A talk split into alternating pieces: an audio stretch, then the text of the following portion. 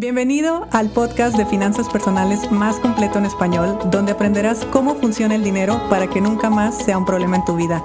Mi nombre es Idalia González y estoy feliz de que estés aquí.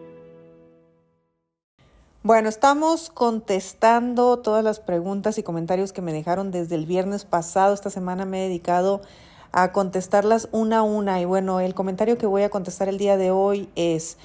Una persona puede tener bloqueos con el dinero si hace años dejó de pagar, eh, dejó unas deudas sin pagar. Bueno, la respuesta corta es no. Ya sé que esperabas que te dijera que sí, pero la respuesta corta es no. Miren, cuando nosotros tenemos deudas, eh, como siempre lo digo, el problema no es la deuda, el problema es el juicio que le hacemos a la deuda. Desde que nos endeudamos es bajo qué estado de conciencia y bajo qué emoción lo estoy haciendo. Cuando pago una deuda es bajo qué conciencia y qué estado emocional la estoy pagando. Lo mismo cuando dejo de pagarla. Entonces me vas a decir, ¿cómo que con qué estado emocional estoy pagando una deuda? Pues si estoy pagando una deuda estoy contento. Y no, porque hay muchas personas que no tienen tolerancia a la deuda. Entonces el tener una deuda les provoca muchísimo malestar y pueden detener su vida, pero van a pagar esa deuda. Entonces, eh, pues claro, esas personas sí se bloquean, entre comillas, no, no es tal cual, pero sí detienen su vida financiera porque tienen toda su atención y toda su energía en que deben. Y eso para ellos está mal, o sea, ellos tienen un juicio a que eso está mal. O no lo pueden procesar, o no lo pueden gestionar, o no lo quieren hacer. Así de fácil, nos da igual. Pero no lo llevan bien.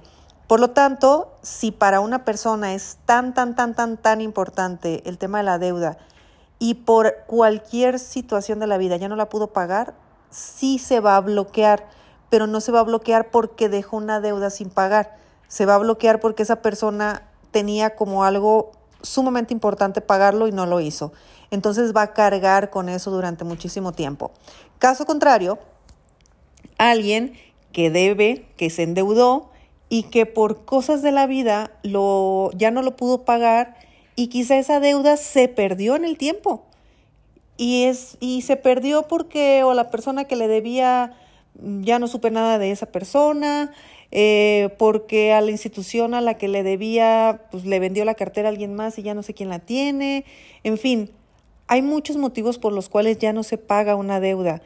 Y el no pagarlo, si bien a nivel energético, que sí, que no, que la, la, la, no nos metamos en eso porque esos son juicios al final de cuentas. No lo pagaste, ¿cómo te sientes de no pagarlo? Ah, pues no me quita el sueño. Ah, listo, entonces no es problema.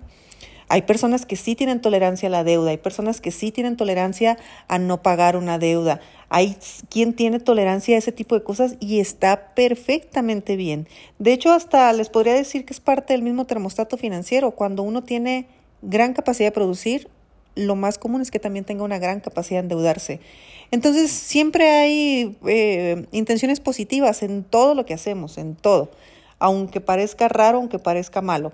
Así que no es que eh, si dejaste de pagar deudas ya te bloqueaste. No, hay que ver con qué conciencia y con qué estado emocional dejaste de pagarlo y con qué estado emocional has estado viviendo todo este tiempo que no lo has pagado. Porque tal vez dices, ah, se perdió, no pasa nada, pues adiós. O tal vez dices, a la persona que yo se lo debía, mira, ojalá le debiera el doble de lo mal que me cae. O tal vez dices, pues yo les quise pagar, pero ellos no se pusieron de modo. O sea, hay muchos factores por los cuales tú emocionalmente eh, has interpretado esa situación. Si tu emoción es positiva para ti, dejando al lado todos los juicios sociales que pueda haber, si tu emoción es positiva, no tiene por qué bloquear, no tiene por qué eh, fallar tu flujo, eso no es un problema. Si lo estás cargando, sí. Si lo estás cargando, si te está pesando, por supuesto que eso sí puede ser un, tema. Eh, a nivel energético, cuando se dice que uno paga o no paga y que estás pagando karmas o que te estás adquiriendo karmas, también es visto desde un punto de vista muy mental.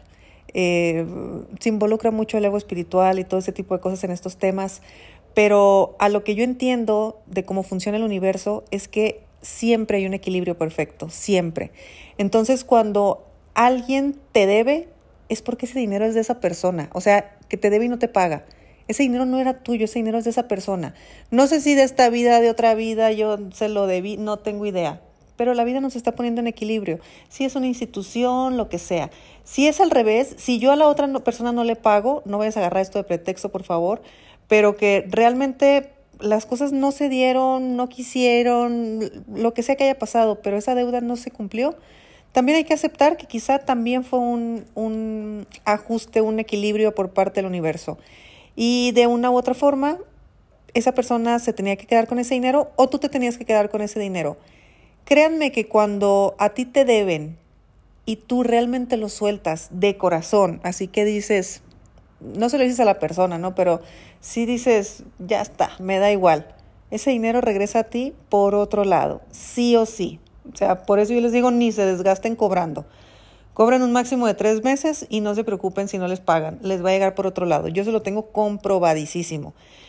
Pero eso depende de ti, obviamente.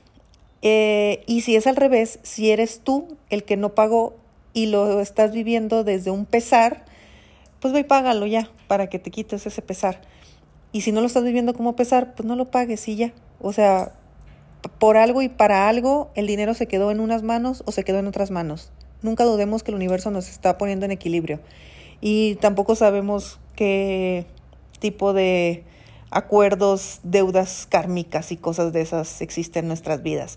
Así que no, los bloqueos no son eso. Los bloqueos vienen normalmente, a ver, claro que hay bloqueos energéticos, pero no me quiero meter en ese rollo.